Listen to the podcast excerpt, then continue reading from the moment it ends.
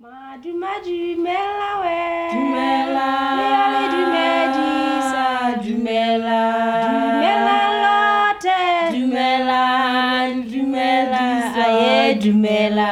Madu madu Hello, hello. We are Thursday and I'm back in English and I am on time today. It's Thursday, 14th of September 2023.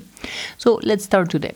Today, actually, I would like to talk about Moremi Game Reserve and a day in Moremi Game Reserve. Like, let's say you are staying at MOE and then you are sleeping here and you go to spend the day at Moremi. Let me tell you why I would like to talk about this. We had guests uh, one of these days not that long ago, and this is what happened. They were staying at Semoe, they had a tent on the floor. So in the morning, middle morning they left we were not sure where they were going because at the moment they left they didn't tell us the day before we were talking to them about moremi. So we supposed they were going to moremi but we didn't know exactly.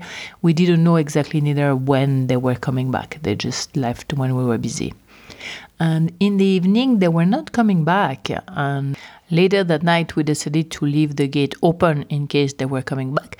But when we woke up in the morning they were not back. So we were like okay we are not sure. Maybe they found a place to stay inside moremi in a lodge or something and they decided to stay one more day there. And then they came back around 9 or 10 a.m pretty afraid huh?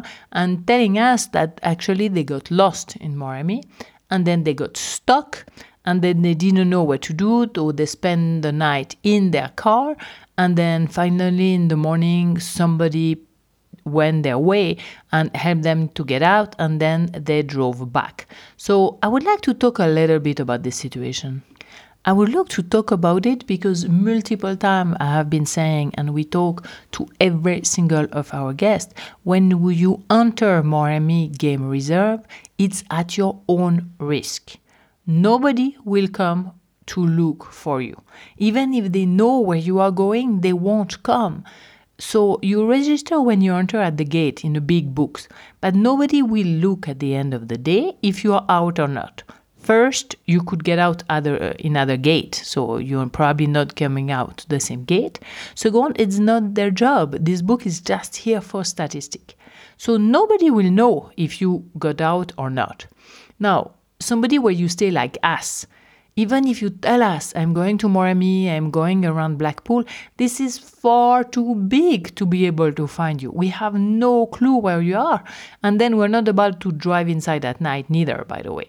So there is no way somebody will come and rescue you. So, what should you do?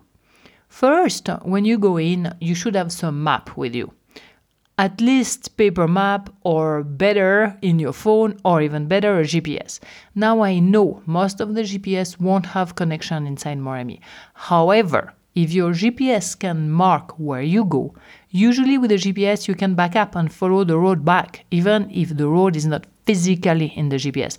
The GPS actually mark where you drive through. If you don't have any of this, stay in the big road if you are afraid to be lost because there is no sign in Moremi. We talk about it already. There is maybe two signs, maybe three, but that's it. Every single road doesn't have a sign. What I personally do when I drive, and Morgan said I'm not gonna help you because Morgan is able to find his way.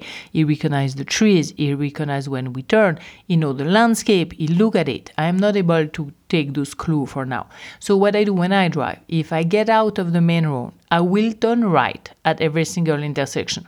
So when I go back, I turn left at every single intersection. What I also do is okay, I am on the road and I'm driving south. Okay, if I back up, then I drive north. There is multiple way like this to help you, but you really need to realize that yes, you can get lost and nobody will come for to help you. So the other rule super super extra important. Never ever in your life get in a game drive without enough water. But I mean enough water, I mean probably 5 liters per person per day. I know I exaggerate, but I have to exaggerate because you are thinking it's only one day. But if you get stuck and suddenly in two days, and suddenly it's three days, who knows? Your five liters now is not that much. Huh? So this is extremely important because she was also telling me, oh, and we barely had water. Okay, you're in Africa, it's extremely hot. And depending on where you get um, stuck, you're gonna have to stay in your car. Huh? There is no way you start to go around. This is too dangerous. So stay in your car. Eventually, just get out if you are stuck to unstuck your car. But that's it. You need a lot of water. So this is very important too. Now there are some um, satellite phone. Yes, but take the number of somebody who can come and help you. My number will not help huh? because there is nothing I can do. I cannot come and help you. I don't have the car for that. I don't know where you are. So you really need to find the number of someone who can help you. And then you're gonna tell me, Severine, you wouldn't have done anything. No, I don't know what you would have, would have done. I just know that that lady was actually Russian. So maybe after a few days, I would have called the uh, Russian embassy to say, you know, we had a Russian lady. She was here. Uh, she left everything, but she's not here anymore. But this is what I know. I don't know more than that. I cannot help more than that. People really need to realize that you're entering a new world. It's the wild and it's wild. It's not only a name you are saying or an adjective you're saying. No, it's reality. Those roads have no sign. You need to find your way. It's hard to drive there. So take class before. Take class on how to drive on sand or mud, how to do if your car is stuck in sand, how all this you should take classes before going, or you could be really sure you are able to handle it. And then, yes, if you know you're getting lost everywhere, don't even try about it. Don't even try to drive there because you will get lost. Then take tools that help. Now, don't get me wrong, this is one of the most beautiful places I have never seen, but you have to take precaution to go inside there. And yes, I wanted to talk about it again today, and it's not the first time, and it's probably not the last time, because more and more I talk with people, more and more people tell me, but Sabrina, I didn't know. So this podcast is my way to tell everyone how to go in Moremi. Now, if you have any doubt, do not go alone any any doubt do not go alone you can either find a guide who is going to go with you or you go with a mobile safari, or you go in a day trip. Why take such a big risk by yourself? So that's it for today. As usual, let me know if you have any comment, you had any experience, there is something you want me to add, and I will be back Tuesday in French and Thursday in English. Bye bye. Thank you for listening. Don't forget to subscribe so you won't miss the next one. If you like it, please leave me a message, a five star, and share with your friend.